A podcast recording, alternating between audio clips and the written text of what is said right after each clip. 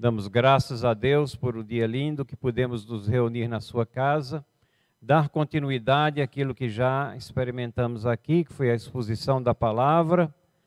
E agora estamos entrando na nossa escola bíblica dominical, dando também continuidade ao estudo que temos feito nos livros da Bíblia, sempre fazendo referência que é uma introdução aos livros da Bíblia. É impossível em uma aula você cobrir tudo aquilo que está contido nos livros da Bíblia e às vezes até nós conjugamos mais de um, como foi o caso da semana passada, quando nós tivemos os evangelhos sinóticos, Mateus, Marcos e Lucas, aliás, duas semanas atrás, Mateus, Marcos e Lucas conjugados em uma classe só. Na semana passada tivemos o reverendo Leandro fazendo a exposição do ou a introdução, né, ao Evangelho de João, aquele evangelho que foi escrito depois dos evangelhos sinóticos como um complemento aos primeiros três evangelhos, e tudo isso nos leva até o livro de Atos, que é o que nós vamos abordar nessa manhã. Mas antes disso, vamos procurar o direcionamento de Deus para os nossos pensamentos, pedindo a Ele que nos dê atenção e, que, e compreensão com relação àquilo que Ele tem para nós nessa manhã. Te agradecemos, Senhor, pelas bênçãos recebidas de Ti já neste dia. Te pedimos que Tu abras o nosso entendimento, que compreendamos a maravilha que é a Tua palavra te pedimos que tu faças com que ela seja internalizada nos nossos corações, que sejamos não somente ouvintes, mas praticantes dos teus ensinamentos e preceitos. Te pedimos também, Senhor, que tu estejas orientando aqui as nossas palavras para que, para que sejam fiéis, tenham fidelidade com o que tu intencionasses colocar ali pela instrumentalidade e inspiração do Espírito Santo de Deus. Faz com que tudo isso leve a uma apreciação dessa carta que foi escrita para iluminar o nosso caminhar, os nossos passos nesse mundo tenebroso. Te pedimos por todas as coisas que acontecem é, nesse mundo, nesse momento, por situações de dificuldade, de penúria, de fome, de pessoas que estão atravessando fronteiras é, na busca de uma situação melhor e às vezes sofrem tantas dificuldades, enfrentando perigos até, até a morte também. Senhor, dá-nos é, luz no meio de toda essa escuridão e permite que esse retorno que nós estamos experimentando agora nesses dias, ele possa ir aumentando e não venha a se extinguir também, que não venhamos a cair numa situação anterior com relação à pandemia. Mas, sobretudo, que seja feita a tua vontade e que, fazendo a tua vontade, que sejamos ensinados também por ela, ensinados submissão àquilo que tu queres de nossas vidas. Em nome de Jesus, nós suplicamos e te agradecemos. Amém. Livro de Atos, então, é aquilo que nós vamos ver aqui nessa manhã, nesses minutos aqui é, que nós temos. Nós é, trouxemos aqui, quando fizemos a exposição dos evangelhos sinóticos, nós colocamos esse quadro aqui, que ele representa todo o Novo Testamento aqui, os livros do Novo Testamento, uma espécie de cronologia também. E quando fizemos a exposição dos sinóticos, esse quadrado vermelho é, estava em cima de Mateus, Marcos e Lucas. Hoje ele está deslocado em cima do livro de Atos. Ele conta a história da igreja neotestamentária. Tudo aquilo que se processa, tudo aquilo que teve andamento após a vinda e a vida de Cristo aqui. Então nós podemos ver é, que uma das coisas principais aqui contidas no livro de Atos são as viagens missionárias de Paulo, né? Esses, essas siglazinhas V, né? V1, V2, V3, V4 são quatro viagens. Dessas, três foram é, viagens é, missionárias. Depois ele está é, na prisão e também tem uma outra viagem para Roma que também é como prisão, então não são classificadas mesmo como viagens missionárias. Apenas as primeiras três ele saiu assim voluntariamente com liberdade para proclamar a palavra de Deus. E na parte inferior desse quadro, vocês veem é, que como o livro de Atos ele é importante, ele serve de amarração, ele, ele cobre todos aqueles livros do Novo Testamento, as cartas de Paulo foram sendo escritas no desenrolar da história de Atos aqui.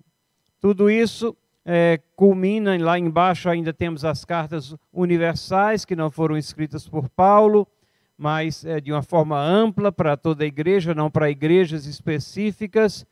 Tiago, Pedro, Judas, Hebreus, e então as epístolas de João, aqueles textos do apóstolo João, o livro de Apocalipse, que fecha então o Novo Testamento.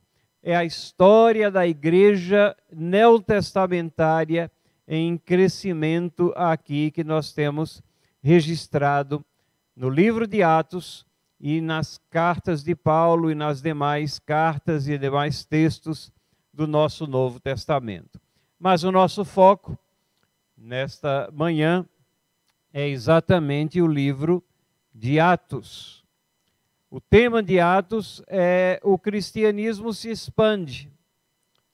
Ele se expande a partir de Jerusalém até Roma e possivelmente talvez até além de Roma. Não temos registros sobre isso, mas registros de que se concretizou, mas havia uma intenção de Paulo de ir até a Espanha. Então não sabemos se isso foi possível, mas é, é claro que a igreja aqui se está se expandindo e o ministério dos discípulos e o trabalho dos discípulos se expandiu de formas eh, de forma bem abrangente ali naquela situação. Então o cristianismo se expande a partir de Jerusalém até Roma. Aqui nós temos bem detalhadamente descrito no livro de Atos.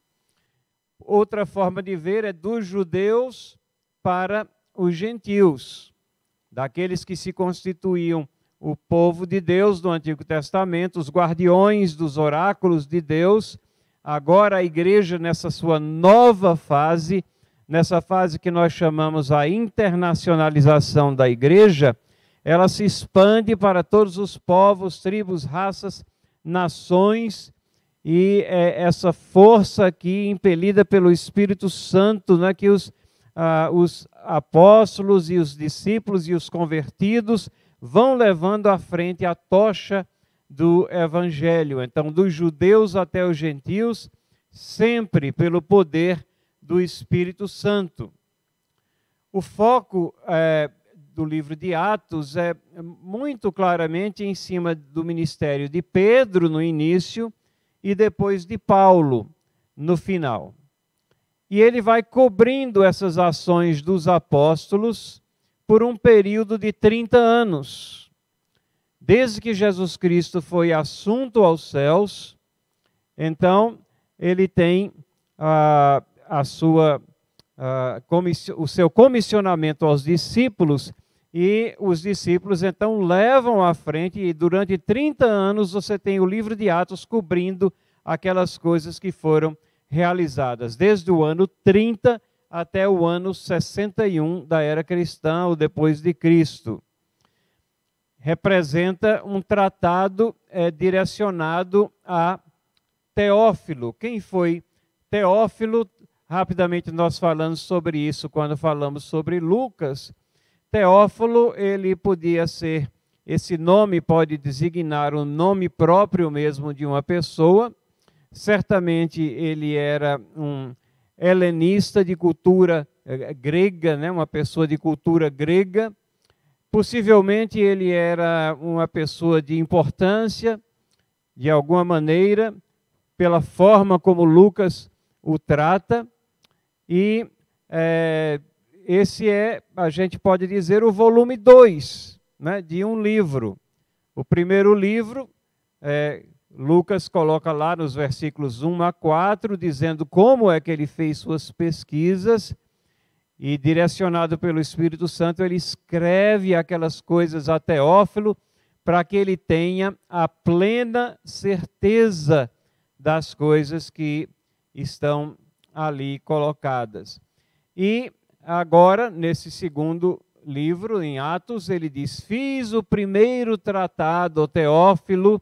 Então, agora ele está escrevendo novamente para dar continuidade à descrição de como o cristianismo não, não somente teve o seu ponto culminante, o seu ponto alto na vida e na vinda de Cristo, mas agora ele experimenta essa expansão que o livro de Atos nos traz a escrita do livro de Atos provavelmente foi entre no ano 61 e 62.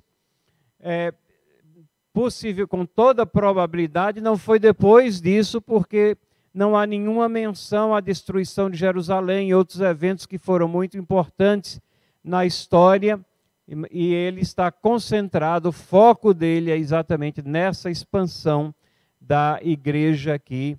E é Lucas que escreve tanto o Evangelho de Lucas como o livro de Atos. Como é que nós sabemos é, que foi Lucas? Nós temos aquilo que são chamados, as chamadas as passagens nós. São trechos do livro de Atos, onde ele diz assim: Nós fomos para tal lugar, nós fizemos isso, nós fizemos aquilo. E então fomos, ou seja, ou ele emprega o pronome nós, ou então os verbos estão no plural, com uma indicação forte de que ele fazia parte ali dos acontecimentos. Então, em pelo, pelo menos três sessões aqui, nós temos do capítulo 16, versículo 10 ao capítulo 16, versículo 18, quando Paulo estava indo de Troas a Filipos, você tem a descrição ali na primeira pessoa. Então, o autor estava acompanhando. No capítulo 20, versículo 6, até o capítulo 21, versículo 16, indo de Filipos a Jerusalém, você tem também essas passagens que mostram que o autor estava junto. E, finalmente, lá para o final do capítulo 27 versículo 1 ao capítulo 28, versículo 30, indo de Cesareia até Roma, Lucas está junto ali com eles. E você pode dizer, mas ali não fala o nome de Lucas, só fala nós.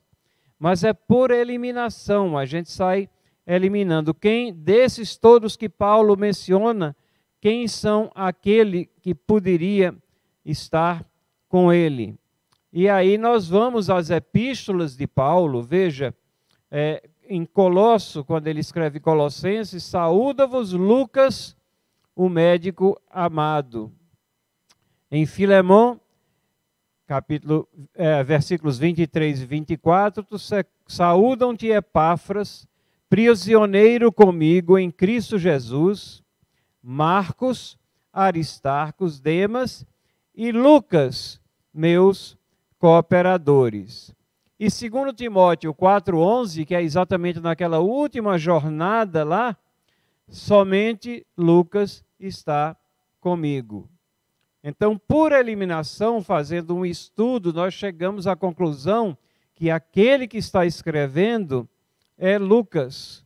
E, obviamente, que quem escreveu Atos, direcionado a Teófilo, escreveu Lucas, que é direcionado a Teófilo também. A gente parte assim de trás para frente para saber que Lucas escreveu Lucas, Lucas escreveu Atos. Mas não somente isso.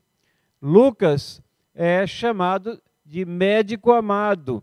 E a forma, os, o estilo de escrita, os detalhes que ele coloca, são detalhes que são característicos de alguém que tinha treinamento nessa área, que tinha a meticulosidade que se espera de alguém que era médico. Por exemplo, quando há uma descrição que a sogra de Pedro estava com febre, Lucas né, é o único que diz assim que ela estava com uma grande febre. Seja, ele quantifica a febre que ela tinha, a sua visão médica e vários outros trechos também.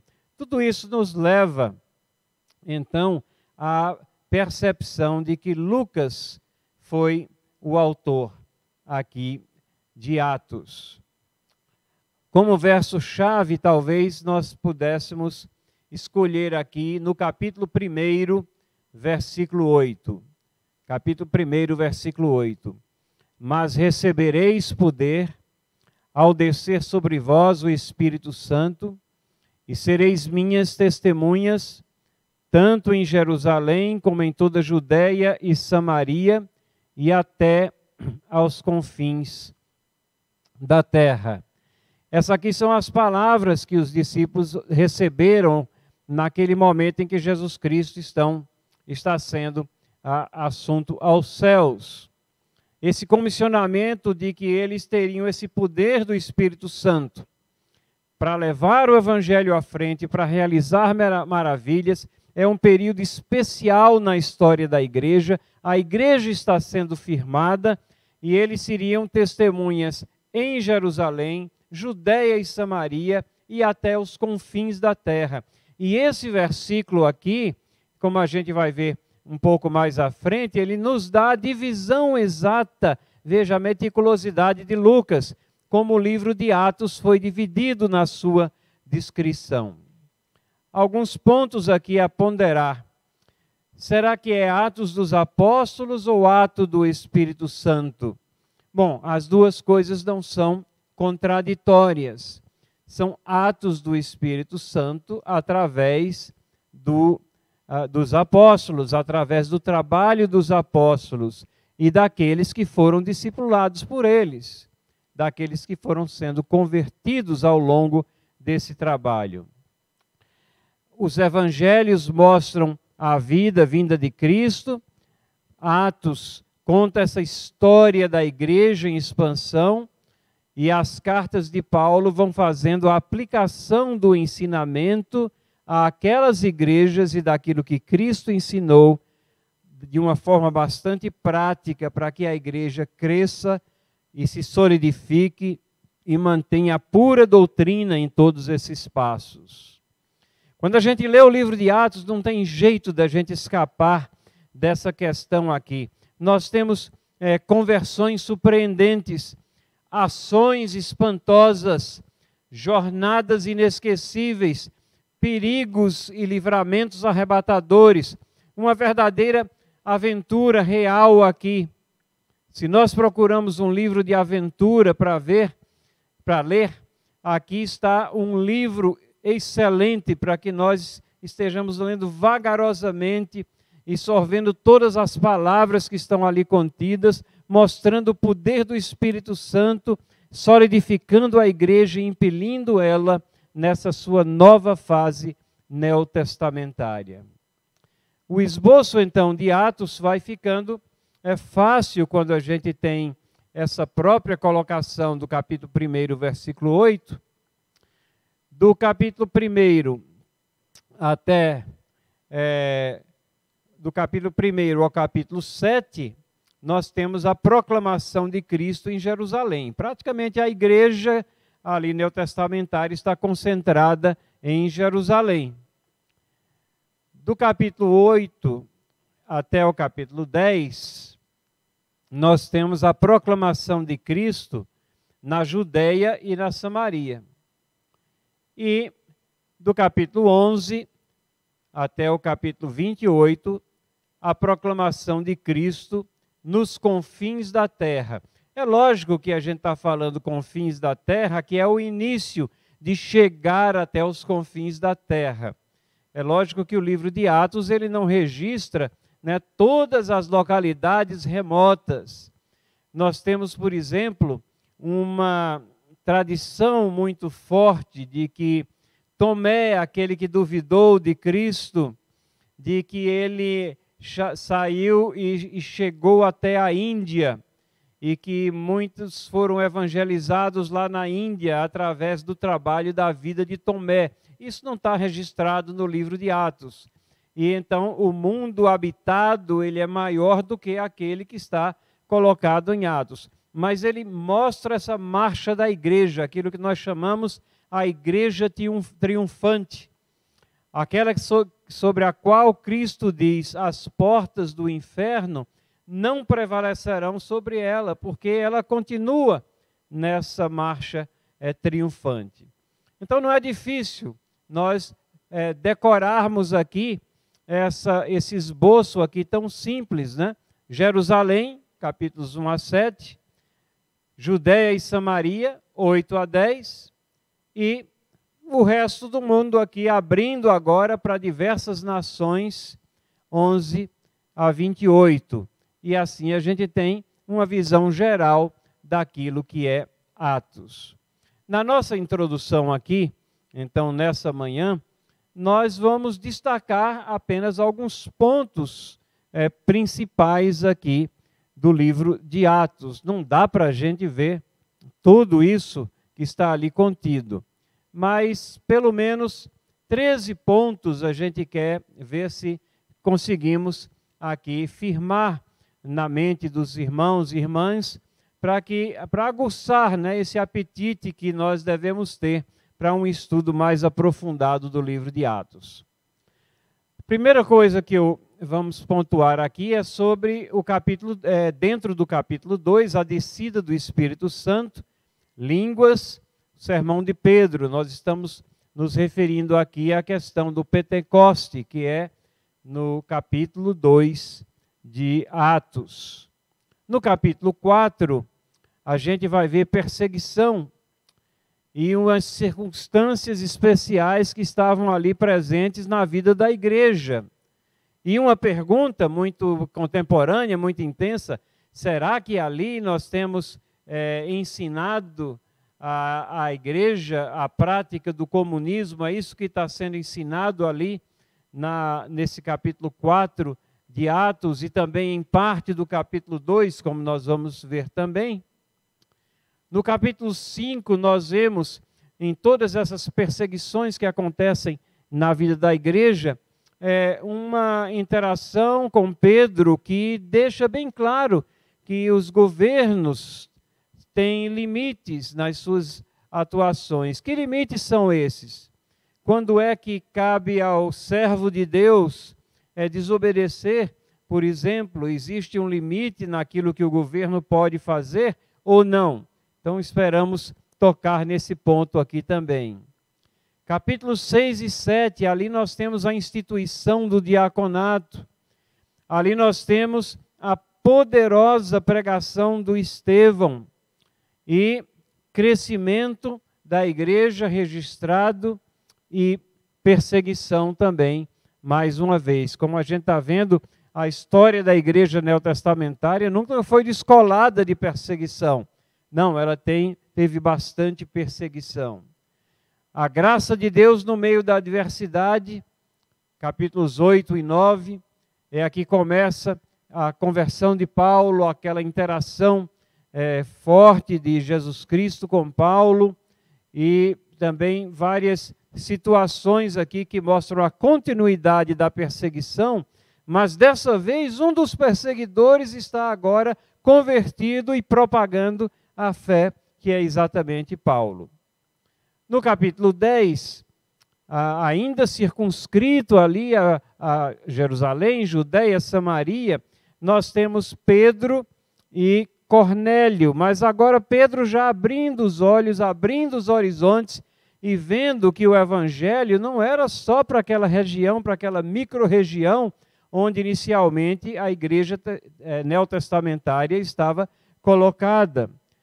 E ele consegue vislumbrar, então, a, o que aconteceria depois, e, consequentemente, ele consegue estar envolvido e apoiando naquilo que Paulo vem comissionado por Deus para fazer.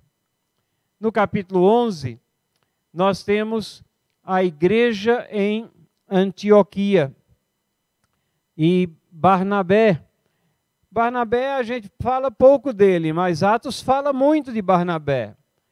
Atos começa a falar desde o capítulo 4 de Barnabé e continua falando até o capítulo 11. Então, nós temos é, que dar uma olhada aqui quem é esse personagem também. E essa cidade de Antioquia, ficava ali ao norte da Palestina, é, o que é que acontecia ali naquela cidade? No capítulo 11 nós temos isso. Capítulo 12, mais perseguição, mais um livramento milagroso. E então nós temos a figura de Marcos, João Marcos, o mesmo que escreveu o Evangelho de Marcos, agora entrando na concretização dessa história da igreja, diversos incidentes aqui, alguns até é, curiosos, mas bem é, que ilustram bem aquilo que acontece na igreja de Cristo. Às vezes dissensões ocorrem, mas o mais importante ocorrem reconciliações também. 13 e 14, aí entramos nas viagens missionárias de Paulo. Aqui é a primeira, capítulo 15, ele está ali no meio né, dessas, é, da, dessa primeira viagem missionária, entre a primeira e a segunda, é o Concílio de Jerusalém. Concílio de Jerusalém. 15 a 18, há sempre uma sobreposição né, desses capítulos, é, uma parte, às vezes, final de um capítulo amarra no outro. Nós temos a segunda viagem missionária de Paulo, 18 a 21, a terceira viagem missionária de Paulo, e finalmente, chegando para o final do livro de Atos, nós temos de 21 a 28 as prisões de Paulo, porque são diversos lugares onde ele ficou preso é, durante muito tempo, até que finalmente ele é levado para Roma. É levado em cadeias para Roma, mas ele não para o ministério dele lá, ele continua lá pregando o evangelho, mesmo encarcerado lá em Roma. Então vamos começar essa jornada aqui e ver até onde nós podemos caminhar nela. Começando com uma questão polêmica, a questão das línguas em Atos, né, do dia de Pentecoste. Ali nós vemos é, que o Espírito Santo desceu em forma de línguas e, e soprou um vento e ah, naquele momento aconteceu uma coisa bem diferente entre todos aqueles que estavam reunidos em eh, Jerusalém. No capítulo 2, nós lemos aqui a palavra de Deus nos diz, logo no início, ao cumprir-se o dia de Pentecostes, estavam ali todos reunidos no mesmo lugar. Esse dia, alguns consideram que ele marca o início da igreja.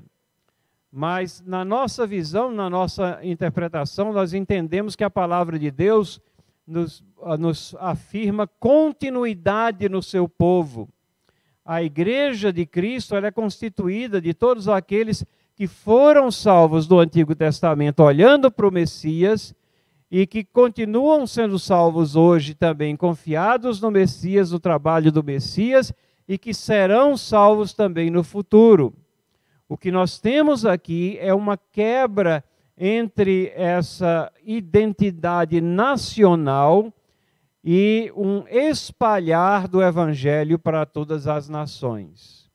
Quando nós estudamos o Antigo Testamento, nós vamos, vemos que a mensagem de Deus é bem circunscrita ali à nação de Israel, com algumas poucas exceções, como quando Jonas é enviado a Nínive, mas ali ele vai pregar uma sentença, uma mensagem dura, arrependimento.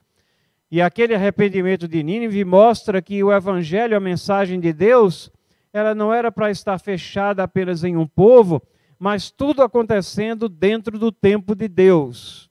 Judeus são chamados ah, os guardiões dos oráculos de Deus, a nação de Israel. E são eles que guardaram a, a revelação, a mensagem de Deus. Agora nós temos alguma coisa que transforma a igreja e é exatamente o Espírito Santo que vem para usar também. O reverendo Leandro usou um termo recente hoje, né, resiliência.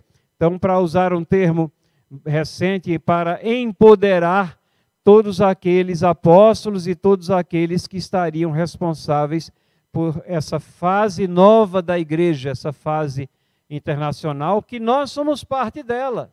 Né? O Evangelho chegou até nós. Então, o Evangelho chegou a povos e nações diferentes daquela na qual ele foi, a mensagem de Deus estava sendo levada no Antigo Testamento. E então, dentro do texto aqui da palavra de Deus, nesse dia, é, estavam todos reunidos do, no mesmo lugar. De repente veio do céu um som como de um vento impetuoso e encheu toda a casa onde estavam assentados. E apareceram distribuídas entre eles línguas como de fogo, e pousou uma sobre cada um deles. E todos ficaram cheios do Espírito Santo e passaram a falar em outras línguas. E é então, então esse texto aqui é ele que traz, às vezes, grande confusão de interpretação passaram a falar em outras línguas. Então, isso é uma língua que não é entendida, é, é um balbuciar que só alguns poucos entendem. Não, mas esse evento aqui de Pentecostes é muito claro. No versículo 4 fala de outras línguas. No versículo 6 do capítulo 2 fala de que cada um ouviu a falar na sua própria língua. Então são línguas conhecidas e é o espanto deles, né? 2:8 e também o 5 relaciona no 5 todas as nações que estavam presentes são relacionadas ali. Diversas nações representadas e eles se espantam e dizem: "Como é que nós estamos ouvindo em nossa própria língua materna?" E lá no versículo 11 repetem novamente: "Como é que nós estamos é, envolvido em nós, é, ouvindo em nossas próprias línguas.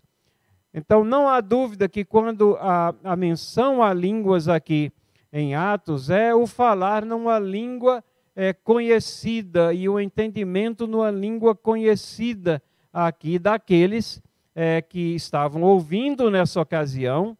E em outras situações que nós temos mais à frente, Atos 10, 45, Atos 19, é, nós vemos eles falando em suas línguas e espantando os judeus, porque eles nunca tinham ouvido outras nações glorificar a Deus como aqueles irmãos estavam glorificando. Às vezes esse, essa questão das línguas é equacionada com o batismo do Espírito Santo, mas o batismo do Espírito Santo não é relacionado com línguas necessariamente. Existem pelo menos três trechos na, aqui no livro de Atos que não tem nenhuma relação. Atos 4, 31, cheios do Espírito Santo, anunciavam com intrepidez. E eles não falavam em línguas, não tem nenhum registro. Atos 8, 17, recebiam o Espírito Santo Samaria, lá em Samaria, os, os convertidos, mas não falavam em línguas. Atos 9, 17 e 19, fala que Paulo ficou cheio do Espírito Santo, mas não há nenhum registro na conversão de Paulo que ao ficar cheio do Espírito Santo ele começou a falar em línguas. Tem dois trechos aqui, o 10, 45, 46, diz assim: Sobre os gentios foi derramado o dom do Espírito Santo, e aqueles hebreus que estavam com eles ficaram admirados porque ouviam eles falar em línguas. E em 19, cristãos em Corinto, batizados, falavam em língua e profetizavam. Que batismo é esse? É, é algo separado?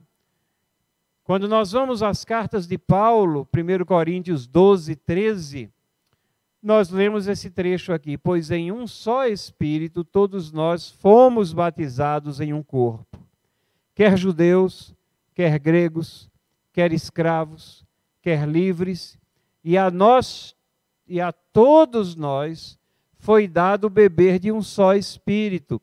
Percebem que o batizar com o Espírito Santo é equacionado com a conversão. É o Espírito Santo vindo e fazendo morada em você. Os verbos aqui estão no passado. Paulo está se dirigindo a crentes e está dizendo: todos nós fomos batizados no Espírito Santo e a todos nós foi dado beber de um só Espírito.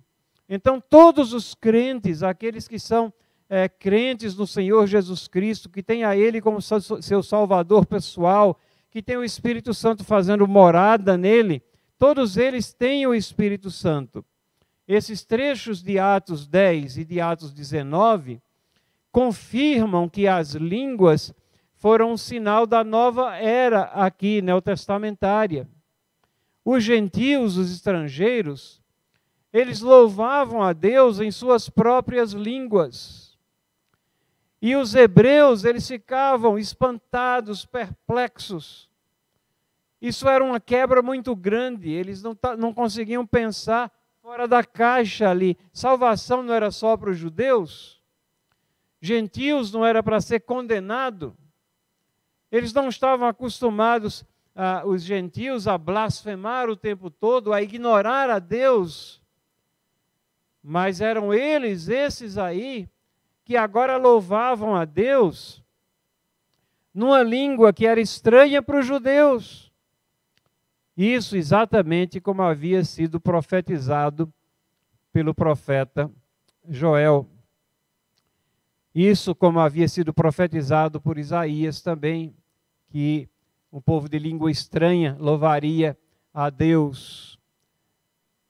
Línguas conhecidas, esse é o teor. Não é o nosso propósito fazer uma exposição completa desse tema, mas ele é tão inicial e fundamental aqui em Atos, né, que a gente tem que tocar nele aqui. E aí, é, esse é está no capítulo 2, mas lá no final do capítulo 2, nós temos um outro tema aqui, às vezes controverso, Atos 2, 42 a 47. É esse texto aqui que diz assim: e perseveravam na doutrina dos apóstolos e na comunhão, no partir do pão e nas orações. Em cada alma havia temor, e muitos prodígios e sinais eram feitos por intermédio dos apóstolos. Todos os que creram e estavam juntos tinham tudo em comum. Vendiam as suas propriedades e bens, distribuindo o produto entre todos à medida que alguém tinha necessidade. Diariamente perseveravam unânimes no templo, partiam pão de casa em casa, tomavam as suas refeições com alegria e singeleza de coração, louvando a Deus, contando com a simpatia de todo o povo. Enquanto isso, acrescentava-lhes o Senhor dia a dia os que iam sendo salvos. E eu já ouvi essa argumentação. Olha, está vendo? Está na Bíblia e a Bíblia está ensinando é, comunismo. Não.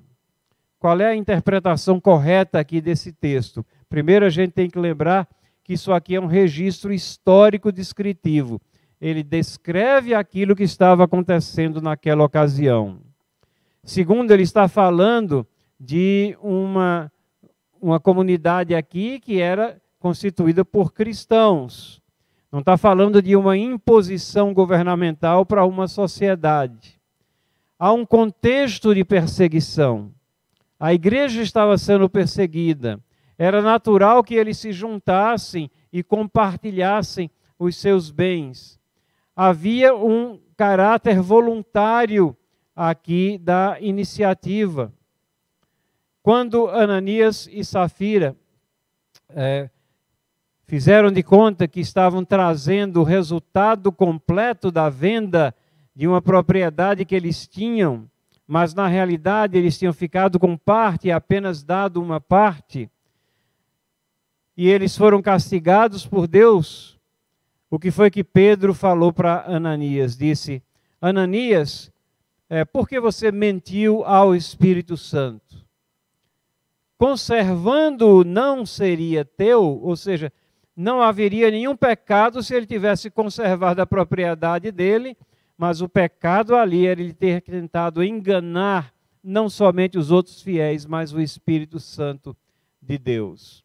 Então nós não temos nenhuma, é, nenhum traço dessa filosofia malsã, que é uma filosofia que despreza a Deus, que é o comunismo, aqui nesses versículos aqui de Atos. Nós temos é uma demonstração de despreendimento voluntária e de forma a fazer face a uma situação extrema de perseguição que a igreja estava vivendo.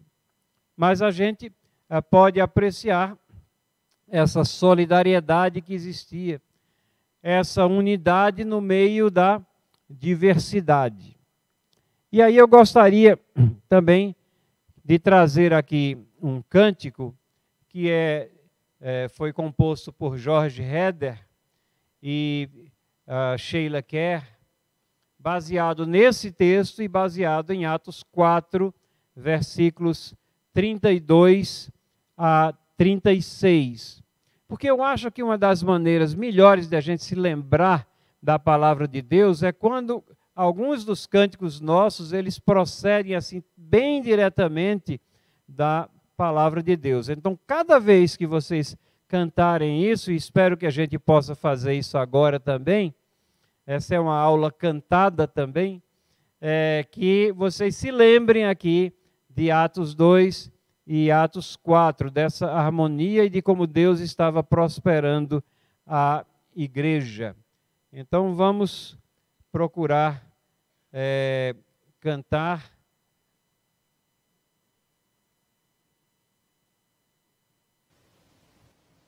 Vamos ver se o som sai e vamos cantar como classe.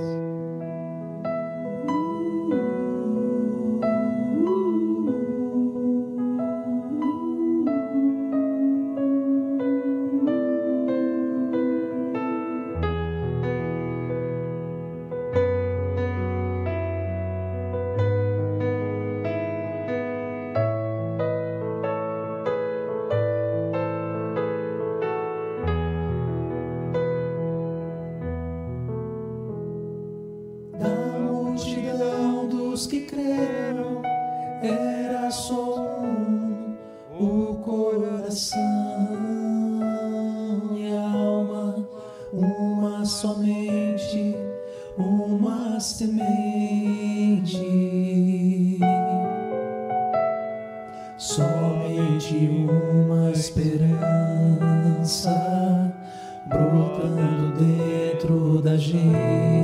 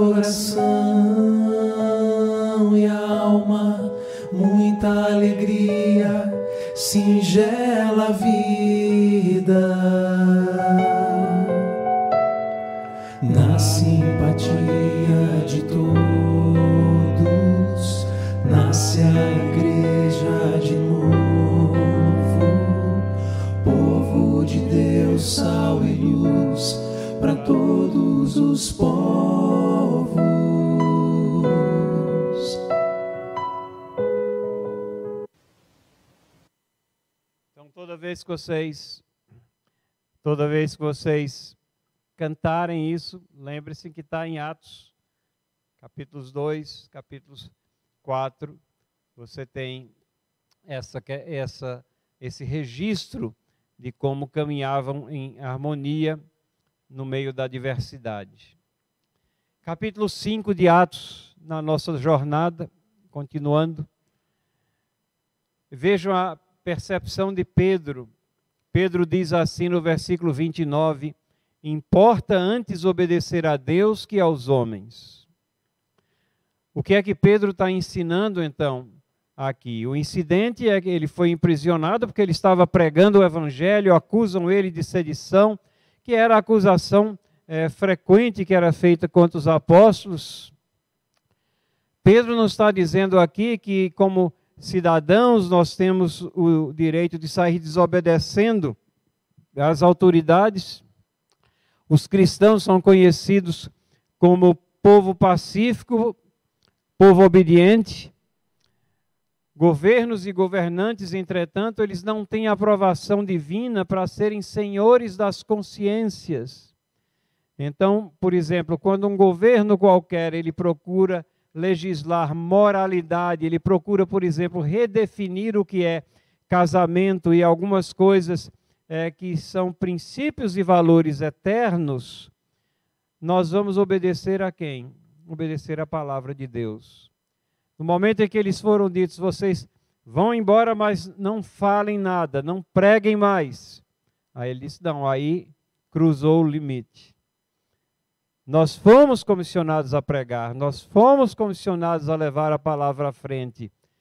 E nós temos que obedecer a Deus e não aos homens. Isso não é desobediência civil, mas é uma percepção de que algumas diretrizes elas contrariam é, explicitamente o que Deus comanda nas Escrituras. Atos 5,39, Gamaliel, que é referido também como aquele, na Bíblia, como aquele que Paulo estudou aos pés de Gamaliel, era uma pessoa sábia, era uma pessoa. E a palavra dele, ele diz: solta eles, deixa eles ir. Se a obra deles é de Deus, ela vai prosperar, se não for, não vai prosperar. E a obra prosperou, demonstrando que era é, de Deus. Isso fez com que Paulo, ou com que Pedro fosse livre do arbítrio da, da autoridade? Não. Ele pagou o preço por ele manter o seu testemunho, ele foi é, perseguido várias vezes, inclusive até a sua morte, de, acordo com a tradição, ele foi também é, morto de uma forma brutal. Não, tá, não temos o registro bíblico disso, mas isso era o que norteava a vida de Pedro, é o que deveria nortear a nossa também, essa obediência, essa fidelidade às Escrituras sagradas. Na nossa jornada aqui acompanhando Atos, nós chegamos aqui, pulamos aqui, obviamente, o, o capítulo 6, que é a eleição dos diáconos, né? mas chegamos aqui aos Paulo é, participando é, nesses incidentes trágicos lá da perseguição à igreja, mas também ao mesmo tempo nós vemos a pregação poderosa de Estevão. E Paulo, lá no capítulo 8, já entrando no capítulo 8, mostrando o papel de Paulo em tudo isso. O texto diz assim: lançando fora da cidade, o apedrejaram. As testemunhas deixaram suas vestes aos pés de um jovem chamado Saulo. E apedrejavam Estevão, que invocava e dizia: Senhor Jesus, recebe o meu espírito. Então, ajoelhando-se, clamou em alta voz: Senhor, não lhes impute esse pecado. E com essas palavras ele adormeceu. Então, Estevão, poderoso pregador é, do Evangelho. E no, aí entra no capítulo 8 que diz assim: Saulo consentia na sua morte. Naquele dia levantou-se grande perseguição contra a igreja em Jerusalém, e todo exceto, todos, exceto os apóstolos, foram dispersos pelas regiões da Judéia e Samaria Alguns homens piedosos sepultaram Estevão e fizeram um grande pranto sobre ele. Saulo, porém, assolava a igreja, entrando pelas casas e arrastando homens e mulheres, encerrava-os no cárceres. Vejam aqui que essa perseguição, por mais dolorosa que tenha sido a igreja, ela faz com que essa, essa dispersão fa, faça com que o evangelho seja propagado agora para as regiões mais ao norte ali de Jerusalém. E então começa essa expansão, expansão para fora daquele território. É a graça de Deus no meio da adversidade. Né? No versículo 4 diz assim: Os que foram dispersos iam por toda parte pregando a palavra. E é aqui nesse capítulo 8 que nós temos aquele incidente com aquele alto oficial do governo, aquele eunuco que Filipe é comissionado a ir emparelhar com ele e é, é, pelo Espírito Santo, e então ele, ele emparelha, é, ele está numa, num carro, numa carruagem, Filipe vem correndo e ele está é, lendo um livro, né, desenrolando um livro, os livros eram rolos daquela época, e Felipe pergunta: Entende o que você está lendo? Você entende o que você está lendo? E aí ele diz: Como poderei entender se alguém não me explicar? E então Felipe entra naquela carruagem, explica ali que Isaías, aquela profecia de Isaías diz respeito a Cristo Jesus, o Cristo que veio. E assim é, nós vemos como Deus nos usa, como somos, por isso que nós somos chamados cooperadores de Deus. E Ele nos usa para expor a Sua palavra, para responder a perguntas como essa: como poderei entender se alguém não me explicar? E aí entra o nosso papel aqui. Deus poderia fazer isso de diversas maneiras, mas Ele escolhe utilizar a cada um de nós. Ainda no capítulo 9, versículos 1 a 4, vemos que Paulo, aqui fala da conversão de Paulo, mas vemos como essa, esse ódio que ele tinha contra os cristãos era uma coisa tão intensa, arraigada na sua vida. Saulo, respirando ainda ameaças e morte contra os discípulos do Senhor, dirigiu-se ao sumo sacerdote e lhe pediu cartas para as sinagogas de Damasco a fim de que, caso achasse alguns que eram do caminho, note bem, do caminho, é aqui que é a primeira, essa é a primeira vez que essa expressão é utilizada. Mas depois ela é utilizada, os cristãos eram conhecidos como aquelas pessoas do caminho, que seguiam o caminho de Cristo, o caminho da palavra de Deus. Do caminho. Assim como homens assim homens como mulheres, os levasse presos para Jerusalém. E Paulo seguiu nessa missão aqui, cheio de documentos ali que davam a ele força para levar à frente a perseguição. Mas o texto diz: seguindo ele estrada fora, ao aproximar-se de Damasco, subitamente uma luz do céu brilhou ao seu redor, e caindo por terra, ouviu uma voz que lhe dizia: Saulo, Saulo, por que me persegues? Por que me persegues? E aqui é, Paulo convertido pela palavra do próprio Cristo que aparece a ele. E Saulo é considerado então como sendo o décimo segundo apóstolo, porque o décimo segundo Judas ele estava ali para cumprir com os propósitos e entregar a Cristo. É verdade que os apóstolos lançaram sorte para um substituto, mas nós não ouvimos falar mais dele, mas de Paulo a gente ouve falar bastante, não somente em Atos, mas através de tudo aquilo que ele escreveu e que ele fez. E então, Saulo é mandado para Ananias, o coitado do Ananias, que estava com medo de receber a Paulo, porque Paulo, a fama de Paulo era de perseguidor, era aquele que perseguia a igreja. Como é que eu vou recebê-lo? Mas essa era a missão de Deus, e então ele é instruído por Ananias e ele se torna esse apóstolo poderoso. No capítulo 10, aqui, já caminhando para o término da primeira parte aqui é, da, da segunda parte de Atos, né? Pedro verifica que o evangelho é sim para ser anunciado a todos. Falou Pedro dizendo: Reconheço por verdade que Deus não faz acepção de pessoas. às vezes muitas, muitos usam esse verso de forma distorcida. É, Deus não faz acepção de pessoas, mas vejam que Pedro está falando de uma forma toda especial, dizendo que não tem ninguém que não esteja, carente do Evangelho e que não possa ser transformado pelo Evangelho. É nesse sentido.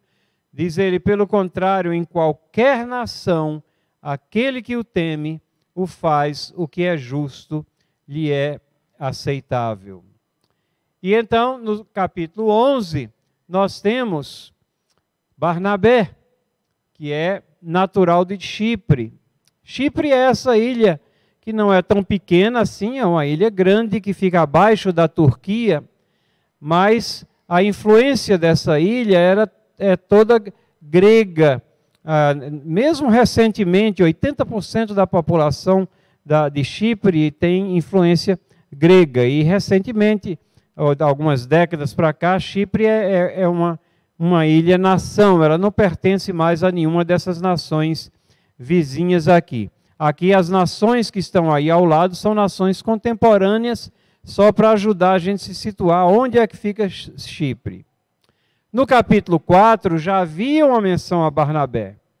José, a quem os apóstolos deram o sobrenome de Barnabé, que quer dizer filho de exortação, levita, natural de Chipre, como tivesse um campo, vendendo, trouxe o preço e o depositou aos pés dos apóstolos.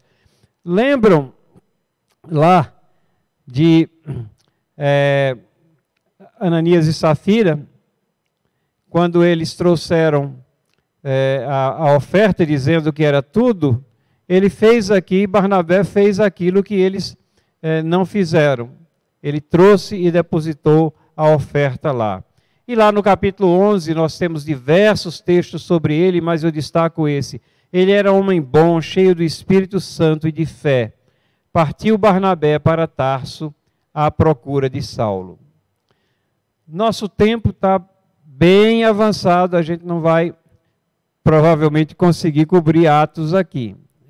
Né? As transparências vão estar disponíveis lá no nosso, é, no nosso canal, na, no site da igreja, mas a gente vai cantar. Né? Essa é uma aula cantada, eu disse. Toda vez que você cantar sobre Barnabé, você vai lembrar de que ele é uma personagem tão importante, companheiro de Paulo, e ele é, foi aqui a sua jornada foi colocada em cântico aqui por Guilherme Kerr.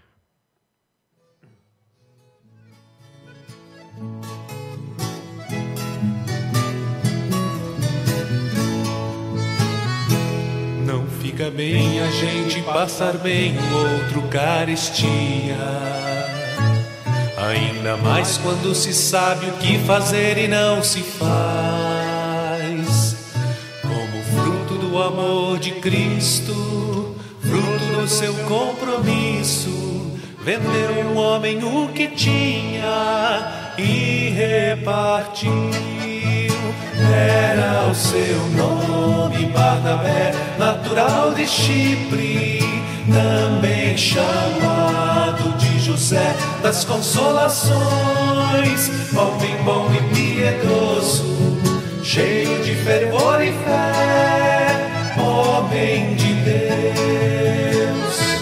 E quando Saulo converteu-se a Cristo, lhe faltou amigos. Companheiro, fonte de consolo e abrigo.